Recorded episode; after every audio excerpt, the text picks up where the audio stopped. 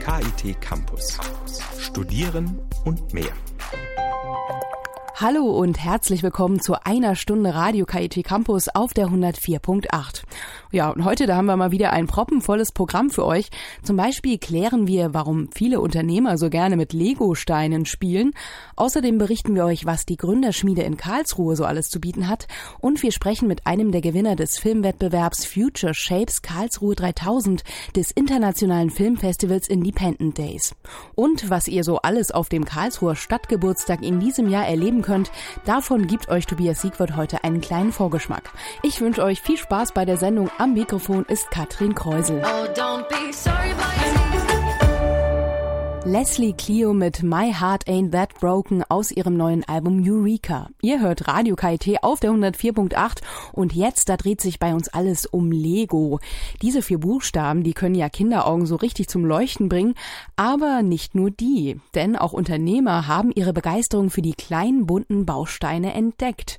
Denn mit Lego, da lassen sich zum Beispiel neue Geschäftsprozesse entwickeln oder Fehler im laufenden Geschäft erkennen. Das Strategiespiel Lego Serious Play Play. Das zeigt, was ein Baukasten mit Figuren, Legosteinen, Rädern oder Verbindungsteilen alles enthüllen kann. Der Spielende kann dabei erkennen, wo genau im Betrieb sich möglicherweise eine Fehlstelle befindet und was er eventuell besser machen kann. Bei Lego Serious Play geht es darum, mit Metaphern und Geschichten auf das implizite Wissen des Einzelnen zuzugreifen. Dieses Wissen wird dadurch sichtbar, dass der Spielende seine Vorstellungen in eigenen Modellen nachbaut. Pia Gavlik-Rau ist Wirtschaftsingenieurin und Expertin für Marketing, Coaching und Training und sie hat von Lego Serious Play vor Jahren zum ersten Mal in einer Zeitschrift gelesen. Im Interview mit Radio KIT-Reporterin Jennifer Watzecher erzählt sie, was genau sie an Lego fasziniert und welche Vorteile sich aus dem Spiel ziehen lassen. Mit Lego Serious Play lassen sich Lösungen für Probleme im Team beziehungsweise in der ganzen Firma durch die Nachbildung bei Lego-Modellen abbilden. Dadurch, dass zum Beispiel zwei Figuren mittels einer Stange aneinander geheftet werden, drückt man aus, dass beide Teamplayer sind. Welches Beispiel in der Praxis wenden Sie denn gerne an? Das überlasse ich den Leuten, die Lego Serious Play spielen, denn die finden selbst ihre Metaphern und erzählen ihre Geschichten dazu. Also muss ich jetzt einfach mal in der Vergangenheit graben, was denn schon vorgekommen ist. Wir hatten zum Beispiel einmal zwei Platten, zwischen denen Zahnräder waren. Das stand dann dafür da, dass der ganze Prozess beschleunigt wird. Oder es war mal ein Gefährt, das unterschiedliche Räder hatte. Es lief letztendlich nicht rund und das konnte man dann auf die Firma übertragen, dass die tatsächlich zu diesem Zeitpunkt nicht rund lief. Also solche Bilder, Metaphern, die, die etwas ausdrücken und in dem Moment, wo ich anfange, das auszusprechen, wird es mir auch letztendlich bewusst dass das einen aktuellen Bezug zu meiner Situation, also zu meinem beruflichen Kontext hat. Das heißt, wie kann ich denn dann unterscheiden, dass in dem Moment, wo ich dieses Zahnrad habe und es irgendwie anders aussieht, als es soll, also das Teil nicht zum anderen passt, wodurch weiß ich jetzt, dass das jetzt auf meine berufliche Situation zutrifft? Mit Lego Serious Play versuchen wir ja auf implizites Wissen zuzugreifen, sprich auf Wissen, auf das ich rational schwierig oder gar nicht zugreifen kann. Und wir nutzen praktisch Lego Serious Play als Mittel, um das im wahrsten Sinne des Wortes auf den Tisch zu bringen. Und wenn ich das dann sehe und anfange, die Geschichte zu dem äh, zu erzählen. Geschichte erzählen heißt, ich habe eine Aufgabenstellung oder eine Frage bekommen und anstatt sie jetzt verbal zu beantworten, baue ich ein Modell und danach erzähle ich, was ich da gebaut habe.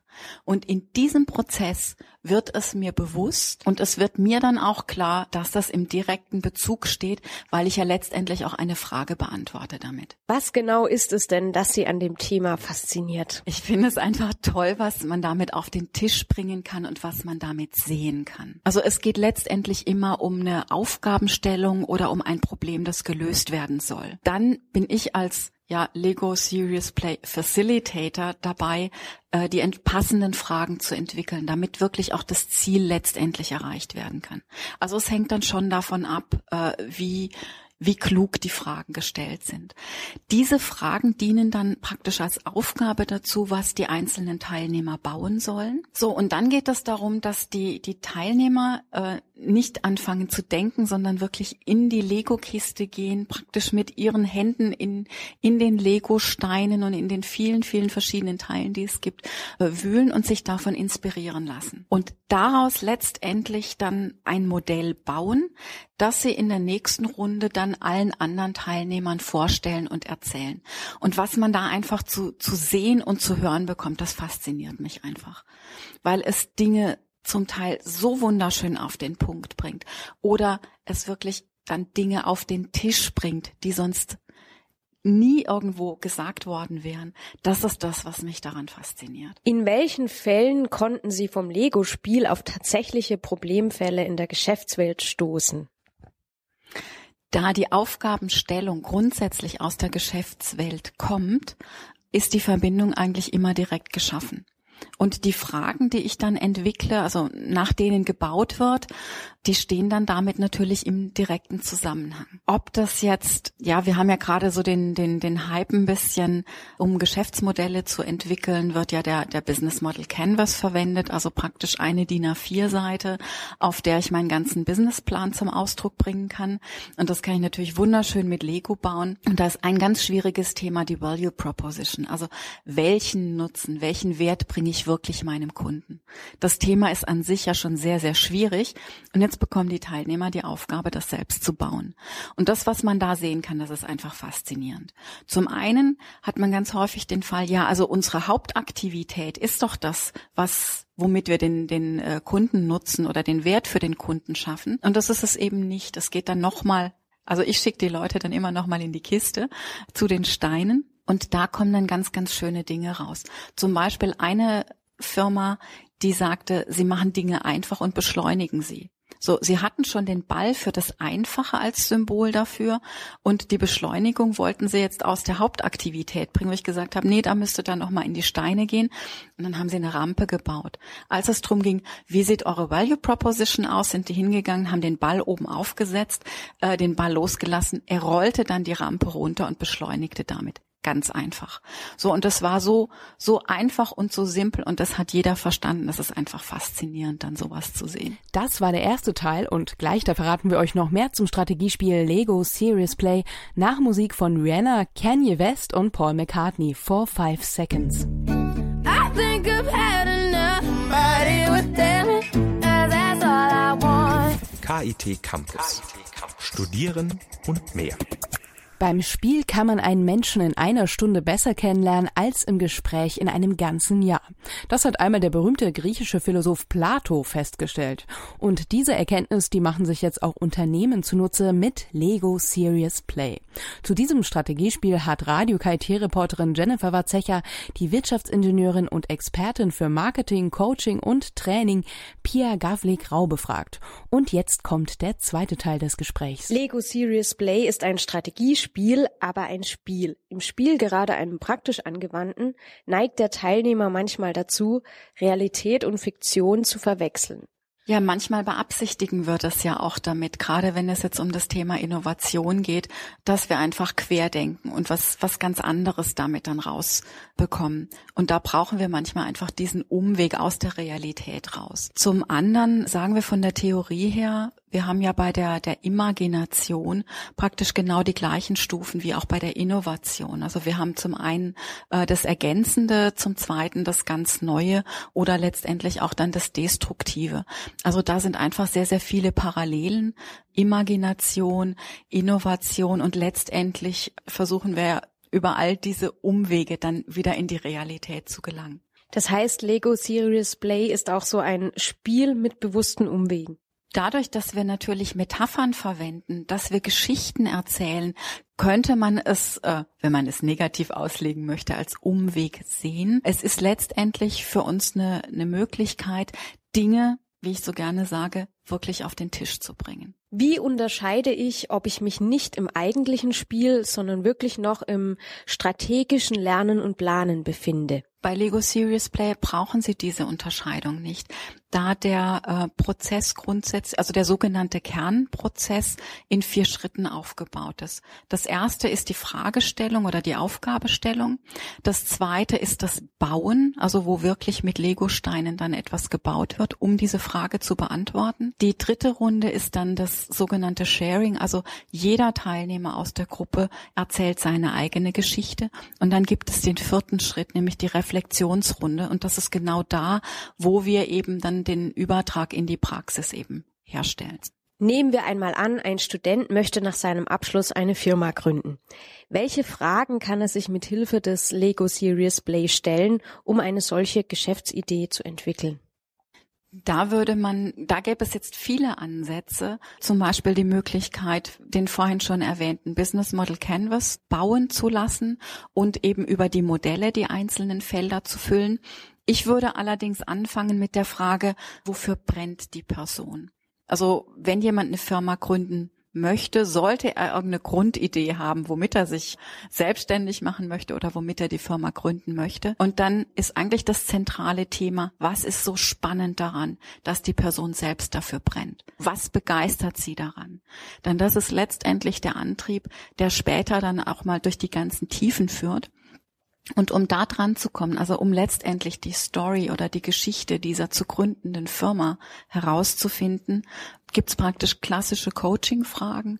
Also welches sind denn Kundensegmente, welches waren in der Vergangenheit Erfolgsfaktoren.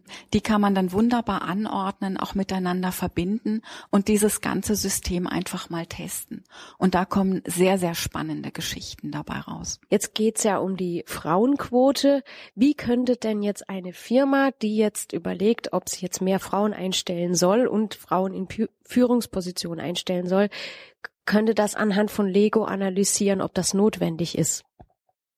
Gut, also ein ganz klassischer Einstieg ist natürlich immer, dass man sich die aktuelle Situation unter dem Thema anschaut. Wie sieht die Situation heute aus? Dann eben klassisch auch, wie sieht, soll die Situation zukünftig aussehen? Für jede dieser Fragen kann ich ein Modell bauen. Was mir immer wichtig ist, dass man noch eine weitere Perspektive über die Zeitschiene mit hineinbringt, ist, wie wird die Firma denn von außen wahrgenommen zu diesem Thema? Also wie sieht es denn jetzt mit der Frauenquote aus? Wie wird das Unternehmen von außen wahrgenommen? Und allein, wenn ich diese drei Fragen stelle und jeder Teilnehmer in der Gruppe ein Modell dazu baut, bin ich mir ganz sicher, dass schon ganz viele Aspekte auf dem Tisch stehen, im wahrsten Sinne des Wortes, die vielleicht vorher noch nie jemand so bewusst wahrgenommen hat. Und dann würde man entsprechend entscheiden, brauche ich hier jetzt ein gemeinsames Modell, könnte sein, dass ich das hier in dem Fall gar nicht brauche. Also dieses sogenannte Shared Model, was ich vorhin erwähnt habe, kann ich auch weglassen und gleich in den Bereich Land, wie bilde ich eine Landschaft äh, übergehen.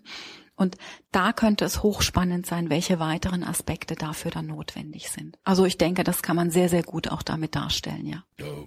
KIT Campus. Studieren und mehr.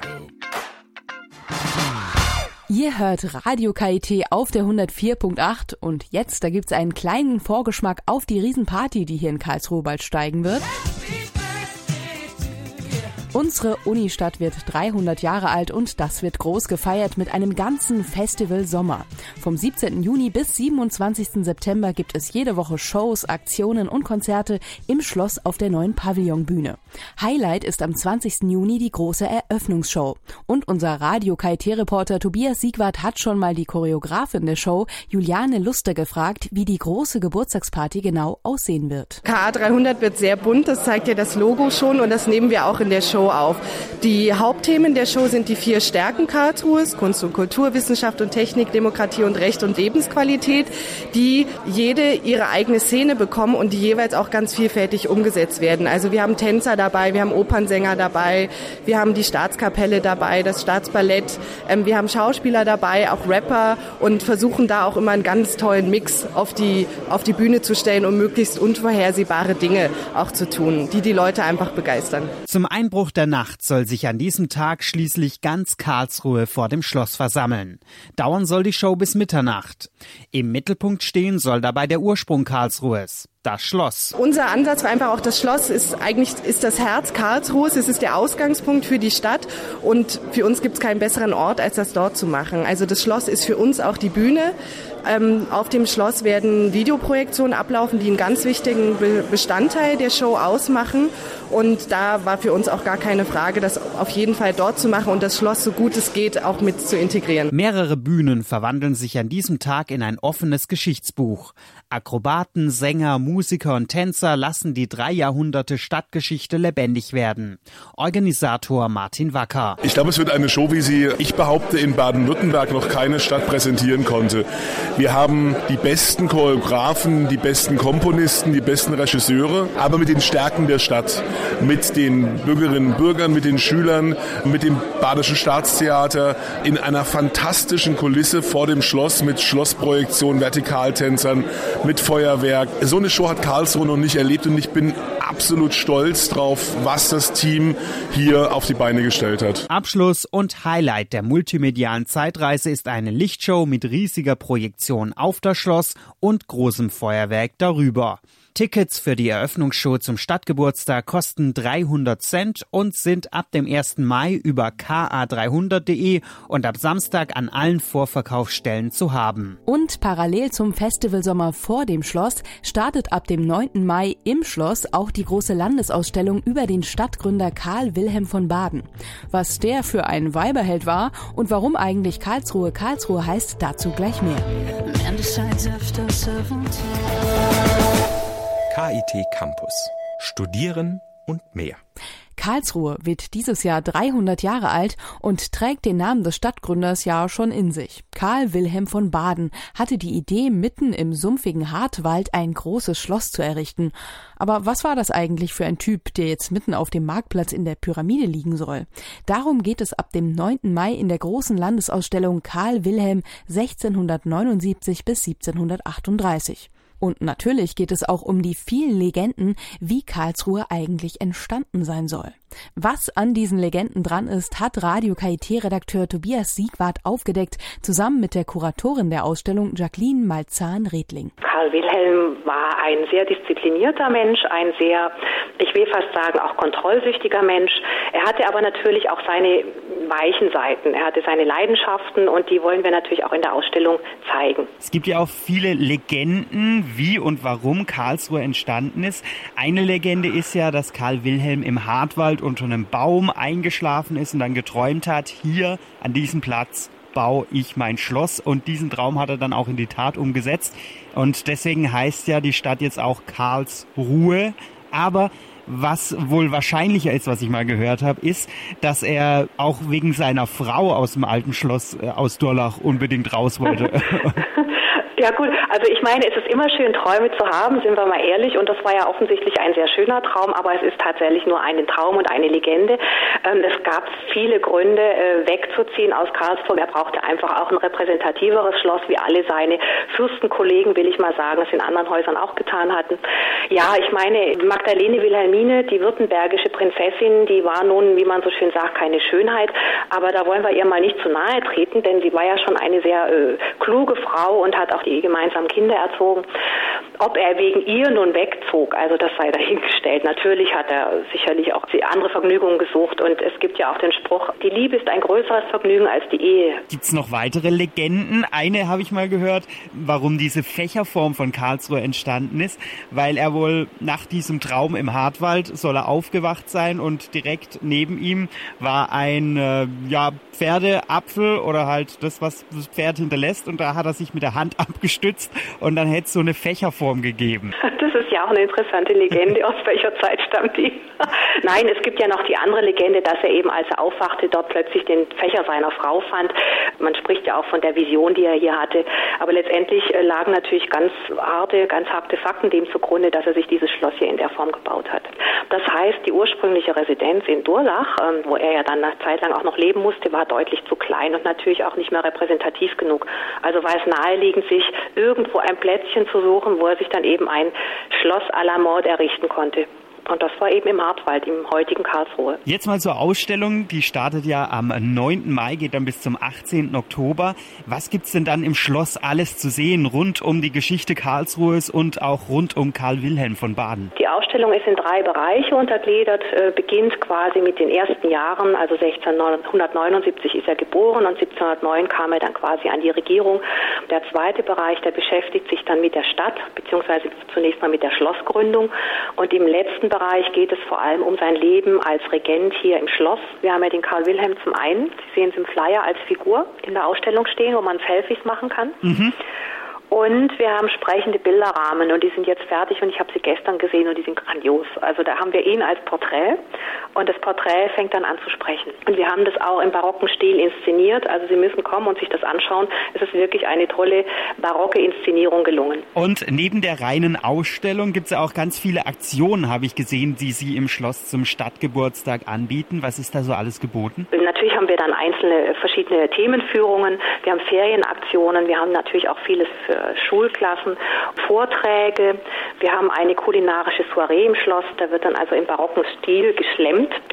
Und wir haben ein Speed Dating, das ist auch was ganz Neues in der Form, ein neues Format. Es hat natürlich Bezug insofern zur Ausstellung, als Karl Wilhelm natürlich auch seine Partnerschaften hatte und ähm, also seine Hofsängerin, aber nicht nur die, er hatte ja auch eine sehr leidenschaftliche Liebe, von der wir auch in der Ausstellung erzählen. Also es hat thematischen Bezug, aber es ist natürlich auch, sagen wir mal, ein neues Format, das wir gerne so ausprobieren möchten. Und da schließt sich ja irgendwie wieder der Kreis zu Karl Wilhelm und seinen Genau. Leben. Ja, das war Radio KIT-Redakteur Tobias Siegwart im Gespräch mit der Kuratorin der Ausstellung Karl Wilhelm 1679 bis 1738, Jacqueline Malzahn-Riedling.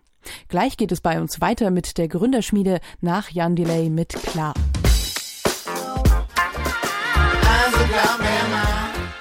Alles klar für Start-ups und Gründung. Dafür sorgt auch das Center für Innovation und Entrepreneurship in Karlsruhe. Fast alle Gründer in der Stadt kommen aus dem Bereich Wirtschaftswissenschaft und Informatik. Zeit und Platz zum Netzwerken gibt es regelmäßig beim monatlichen Gründergrillen, das meistens im Center für Entrepreneurship in der Engesser Straße stattfindet. Hier können sich Gründer bei Bier und Wurst über ihre neuesten Ideen austauschen. Außerdem gibt es das UpCat, ein Programm, welches Gründern drei Monate Zeit gibt, ihre Ideen immer wieder auszuprobieren und Mentoren zu finden. Und wenn Studenten, Wissenschaftler oder Mitarbeiter zum Beispiel ein IT-Unternehmen gründen möchten, dann unterstützt sie die Gründerschmiede mit Beratung, was den Businessplan angeht und Coaching. Radio KIT-Reporterin Jennifer Watzecher, die kennt die Gründerschmiede ganz genau und um euch ein wenig Orientierung zu bieten, hat sie eine Gründerreihe ins Leben gerufen. Im ersten Teil der Reihe hat sie Dr. Gerda Frank, Leiterin des Centers für Entrepreneurship, zu deren Arbeit befragt und was die Gründerschmiede denn genau alles zu bieten hat. Abenteuergründung. KIT-Studierende auf dem Weg in die Selbstständigkeit. Der Lehrstuhl für Entrepreneurship und Technologiemanagement hier am KIT, bei dem Sie tätig sind, ist Teil der Gründerschmiede am KIT. Sie fördern also Studierende aus zum Beispiel den Wirtschaftswissenschaften, indem sie zum Beispiel Seminare anbieten, die das Rüstzeug fürs Gründen vermitteln. Da es bei Ihnen jetzt um die Gründer direkt geht, welche Rolle spielen Sie als Teil der Gründerschmiede? Wir bieten hier am KIT die Lehre an im Bereich der Gründerschmiede. Es ist tatsächlich so, dass viele Seminare, aber auch Vorlesungen angeboten werden. Wir bieten Seminare jetzt im Bereich Bachelor an und auch im Bereich Master und haben einen großen Zulauf in diesem Bereich. Wir sind beeindruckt, wie viele Bachelorstudenten sich für das Thema Gründen interessieren. Sie bieten für die Gründer verschiedene Schwerpunkte wie Energiesektor und Internet der Dienste an. Fast die gesamte technologische Entwicklung vollzieht sich ja auch momentan in diesem Bereich. Wie viele Gründer gründen denn momentan Startups, die sich mit diesem Themenfeld beschäftigen? Ist ein bisschen schwer zu sagen. Wir haben bei uns in erster Linie die studentischen Gründungen. Ich habe im Moment keine Zahl.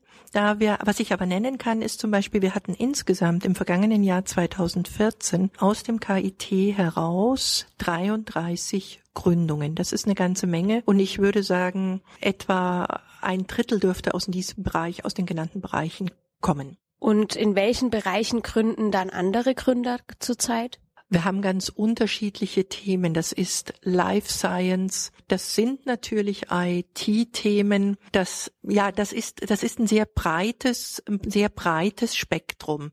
Wir haben Hardware-Gründungen. Das ist ein sehr breites Spektrum. Welche Einrichtungen mit welchen Funktionen spielen außer Ihnen in der Gründerschmiede des KIT eine Rolle? Neben dem Enteknon wird die Gründerschmiede durch IMA gestützt.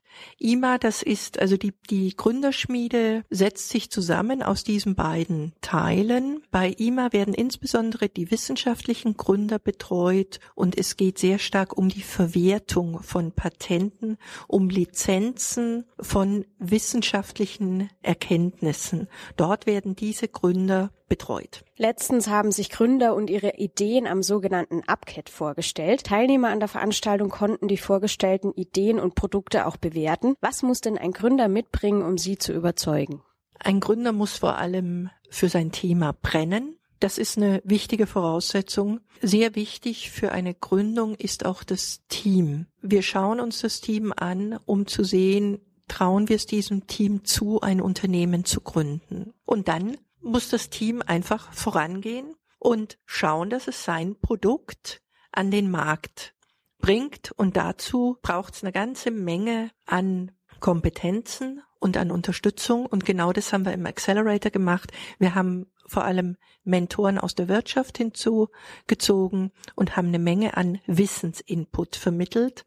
Außerdem haben wir die Gründer alle zwei Wochen gesehen und sie haben uns immer wieder vorgestellt, was sie gelernt haben in der Zwischenzeit. Die Gründer sind rausgegangen zu ihren Kunden, zu ihren potenziellen Kunden und haben ihre Produktidee geprüft und dabei auch vieles gelernt und das eine oder andere in ihrem in ihre Produktidee verändert. Ich war ja auch beim Upcat dabei und ähm, die Mentoren zum Beispiel oder die Business Angels haben dann teilweise auch gesagt, nein, mich überzeugt die Marktreife des Produkts jetzt nicht. Wie kann man das denn alleine durch eine Präsentation? Ich weiß jetzt nicht, inwieweit die vor informiert sind. Wie kann man das einfach so mal abschätzen? Das ist einfach nicht marktreif. Ich glaube, wirklich abschätzen kann man es eigentlich nicht. Man kann es äh, mit den eigenen Erfahrungen abgleichen. Die Investoren, die Gäste hatten keine Vorabinformationen. Sie bekamen an dem Tag One-Pager, das heißt eine Seite, auf der die Gründer sehr klar darstellen, wer ist der Wettbewerb, was ist mein sogenannter USP, Unique Selling Point, also was, was ist mein Alleinstellungsmerkmal. Und dann präsentieren die Gründer und antworten auf Fragen. Auf, aus diesen Fragen Fragen heraus kann man dann durchaus erkennen, wie weit sind die Probleme auf dem Weg zum Markt bereits gelöst, beziehungsweise wie weit haben die Gründer auch verstanden, was, ob sie ein relevantes Problem lösen. Wobei ich sagen muss, die Teams, die dort gepitcht haben, die haben schon eine Menge Hausaufgaben gemacht. Ja, zu den Hausaufgaben beziehungsweise dem UpCat direkt. Das Programm für Gründer erstreckt sich über drei Monate lang. Gründer können also ihre Ideen und deren Entwicklung auch mit ihren Mentoren beraten. Außerdem überprüfen sie die Ideen im Sinne des Lean Managements ständig und entwickeln sie weiter. Wie genau sieht denn jetzt der Programmablauf beim UpCat aus? Beim UpCat gibt es zwei konzentrierte Wochen. Wir starten mit einer Kickoff Week, in der wir die Gründer mit den Mentoren matchen, dann Design Thinking machen, äh, dann uns mit Business Model Canvas beschäftigen, mit Customer Value beschäftigen, mit Pricing beschäftigen, mit Project Management beschäftigen. Das sind die, die wesentlichen Bestandteile. Dann gehen die Gründer raus und bekommen ihre Hausaufgaben. Sie haben sich mit Business Model Canvas beschäftigt in der Kickoff Week und im Grunde genommen gehen wir durch das Business Model Canvas durch. In jedem Baustein des Business Model Canvas stehen Hypothesen. Und das ist auch das, das Elementare äh, im UpCat. Letztlich erkennen die Gründer, dass das, was sie denken, Hypothesen sind. Und wir schauen, welche sind die kritischsten Hypothesen. Und diese Hypothesen müssen validiert oder falsifiziert werden, indem die Gründer rausgehen und potenzielle Kunden, Experten befragen, ob sie richtig liegen, im besten Fall auch bereits so weit gehen, dass sie Feedback einholen. Wie ist die Zahlungsbereitschaft? Ist eine Bereitschaft da, ein Produkt, dieses Produkt zu kaufen? Dieses Feedback ist enorm wichtig. Alle zwei Wochen treffen wir uns wieder. Die Gründer kommen mit den Ergebnissen dieser Interviews, die sie vorher mit den Mentoren auch zurückgesprochen haben. Dann gibt es eine Focus Week, in der wir nochmal intensiv gemeinsam inhaltlich arbeiten, zum Beispiel rechtliche Themen, Marketing, Online-Marketing, aufarbeiten, Finanzen äh, natürlich aufarbeiten. Und dann geht's nochmal raus wieder äh, zu den Kunden, weiter validieren die verschiedenen Themen und dann auch Aufbau des Pitches und Pitch Training. Und wer darf teilnehmen?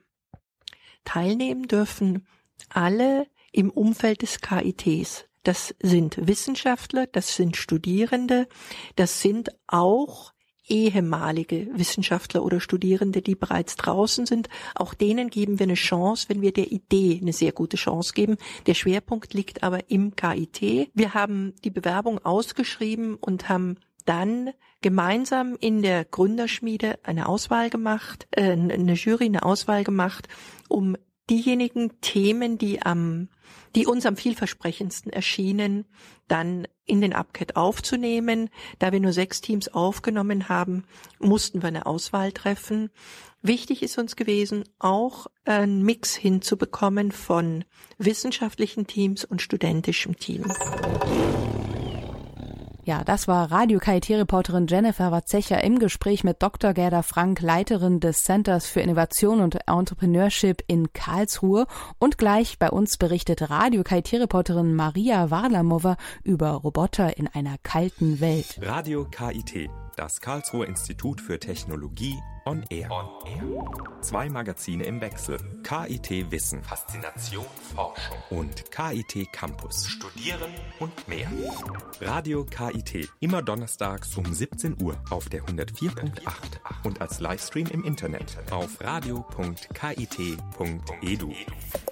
Wie wird unsere Gesellschaft wohl in der Zukunft aussehen? Werden wir vollkommen von der Technik beherrscht werden und Roboter zu unserem Alltag gehören? Und wenn ja, wie kommen wir Menschen dann mit den Robotern in Kontakt? Welche Erwartungen haben wir? Und wie reagieren die Roboter auf uns Menschen?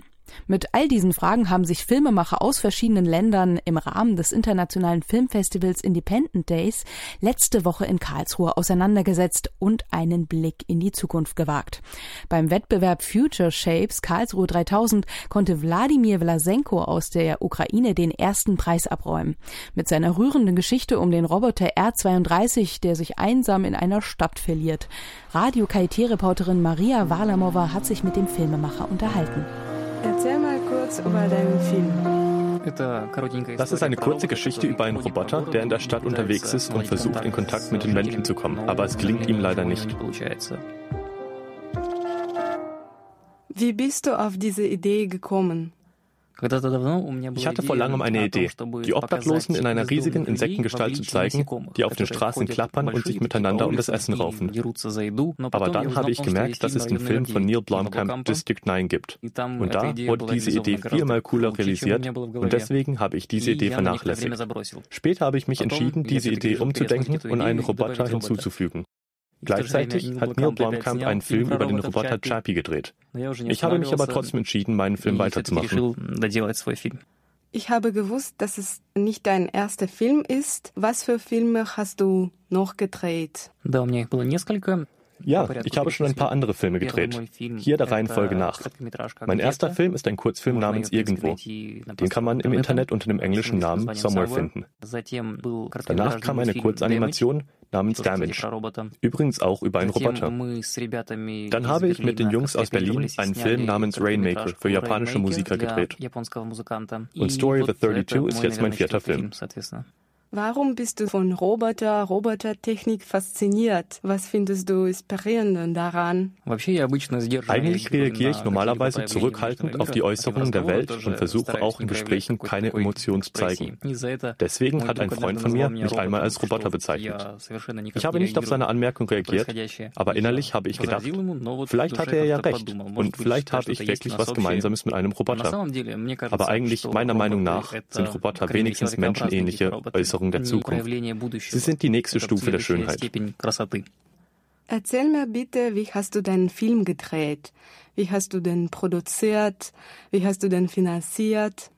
Vom Anfang an sind einige Schwierigkeiten entstanden. Wir hatten gar keine finanzielle Unterstützung.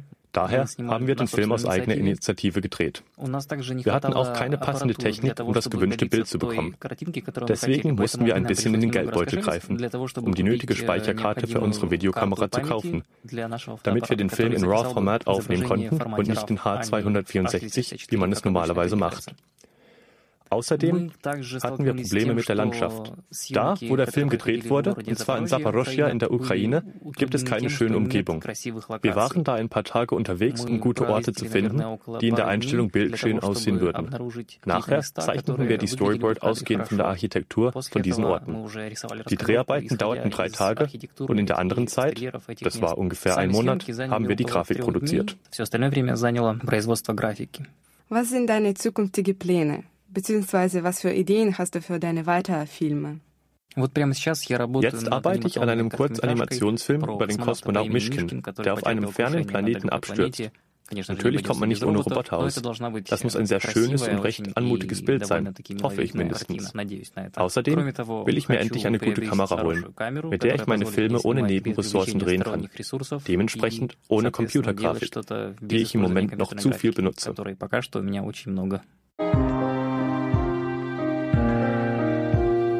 Maria Walamova im Gespräch mit dem Gewinner des Wettbewerbs Future Shapes Karlsruhe 3000, Wladimir Vlasenko. Ihr hört Radio KIT, das Campusformat auf der 104.8. Und ein langes Wochenende, das liegt jetzt vor uns. Wer noch nicht genau weiß, was er da so machen könnte, für den hat unser Radio KIT-Reporter Tobias Siegwart wieder die Veranstaltungstipps. KIT Campus. Kalender. Ich bin Tobias Siegwart. Hi. Hm, ist die Party hier was für Studenten? Ich glaube schon.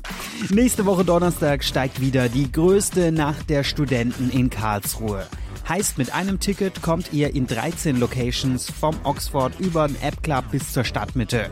Und überall legen DJs eine andere Mucke auf.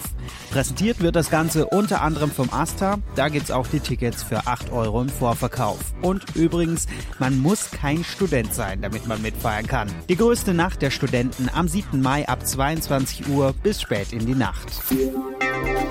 Hätte man das viele Geld für einen Stadtgeburtstag nicht besser für uns Studenten investieren können? Oder wann hört eigentlich das Baustellenchaos in Karlsruhe endlich auf? Das und mehr könnt ihr am Montag Karlsruhes Oberbürgermeister Mentrup fragen.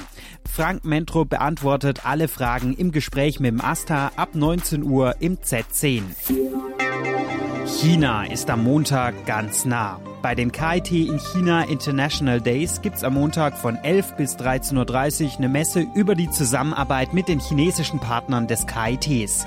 Wenn ihr also wissen wollt, wie die Connections unserer Forschungseinrichtungen mit dem Reich der Mitte so sind, dann schaut vorbei am Montag im Gästebereich des Casinos am Campus Nord. Und nächste Woche Donnerstag gibt's schon mal das Warm-up zum Sommerunifest. Beim noch zweimal Duschen bis zum Unifest Schlons gibt's Musik, Cocktails und vieles mehr. Nächsten Donnerstag ab 20 Uhr im Ack, der noch zweimal Duschen bis zum Unifest Schlons. Übrigens, das Unifest ist erst am 27. Juni. So, wer jetzt richtig rechnet mit dem Duschen. Naja, in diesem Sinne viel Spaß beim Weggehen und demnächst ein schönes Wochenende. Und wem das alles noch nicht genug ist, für den hat unsere Radio KIT-Reporterin Britta noch einen ganz besonderen Tipp. Zwerchfell-Workout.